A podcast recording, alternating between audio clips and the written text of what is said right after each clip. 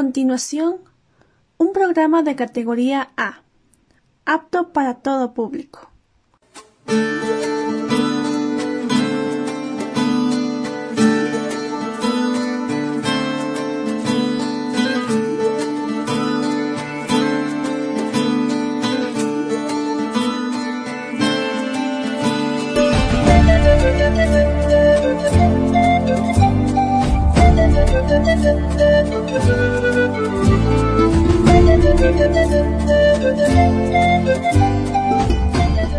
Bienvenidos a todos a nuestro Radio Escuchas, que nuevamente nos sintoniza en la red.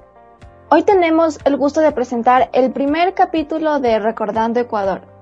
Les saluda Melanie Pasquel y el día de hoy contamos con la presencia de invitados especiales. Saludemos a Carlos Lema, Belén Ortiz, María José Basantes, todos estudiantes del tercer año de bachillerato de la unidad educativa Johann Strauss. Bienvenido, Carlos. Gracias, Melanie, por compartir este espacio de conversación en tu programa y por supuesto por la invitación. El día de hoy vamos a tratar un tema interesante de la cultura de nuestro país. Por ello, doy paso a María José para conocer qué personaje de la literatura ecuatoriana hablaremos en este episodio. Buenas tardes, Carlos, y a todo el público que nos escucha. Hoy trataremos un tema sobre un reconocido autor ecuatoriano. ¿Qué les parece si hablamos sobre el escritor, pintor y político Luis Alfredo Martínez? Así es, María José. Para conocer un poco más de su vida, podemos mencionar que su lugar de nacimiento fue en Ambato en el año de 1868 y falleció en el año de 1909.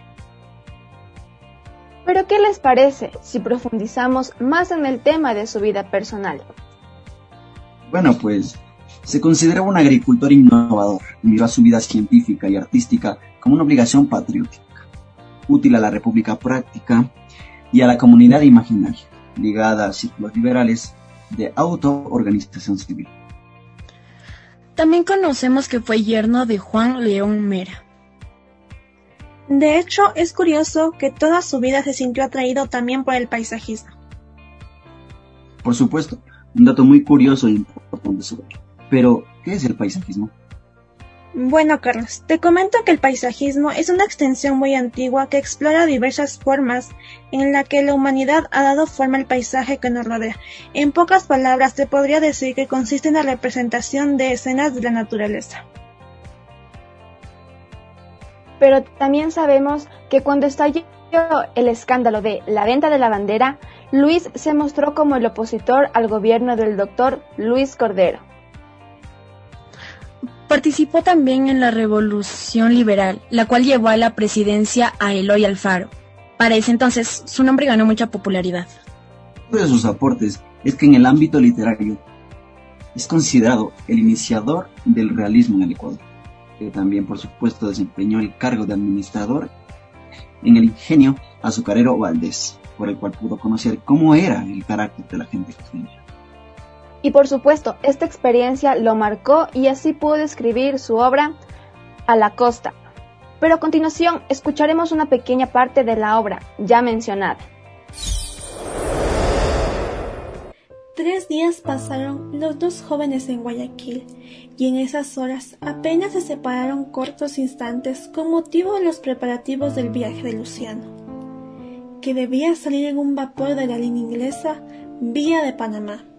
La despedida de los antiguos condiscípulos fue muy triste, pues ambos creían por uno de esos presentimientos a que el hombre es tan propenso no volverse a ver más. Salvador, que debía salir esa misma tarde, aprovechando la marea, para la hacienda a la que iba de mayordomo, acompañó a Luciano hacia el viejo muelle fiscal lugar donde después de darse un largo abrazo se embarcó el provinciano en un bote en el que estaba ya amontonado el equipaje. Los remeros dieron un fuerte impulso al pequeño esquife y pronto se separó el largo trecho de la orilla, en la cual quedaba Salvador de pie, los brazos cruzados y con la mirada en el bote que disminuía de tamaño. Bueno, esta obra es una metáfora sobre la condición dividida de nuestro país. Dos regiones, dos formas de ver el mundo, dos culturas confrontadas, sierra y costa, geografías y gentes hostiles entre sí. De hecho, esta rivalidad se sigue dando en la actualidad. Bueno, yo creo que más que llamarlo rivalidad, las personas ya lo han tomado como algo más normal.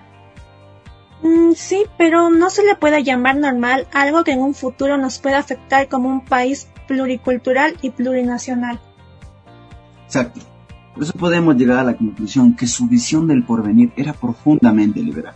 Como nos podemos dar cuenta, porque planteaba proyectos positivistas valorando el deporte, la educación, las bellas artes, la exportación y la prensa, como vías de un progreso que requiere de justicia social.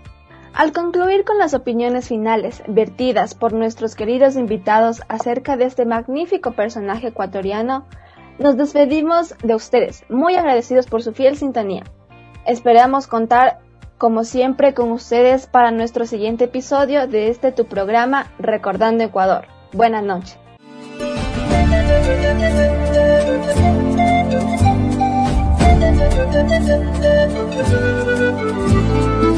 Thank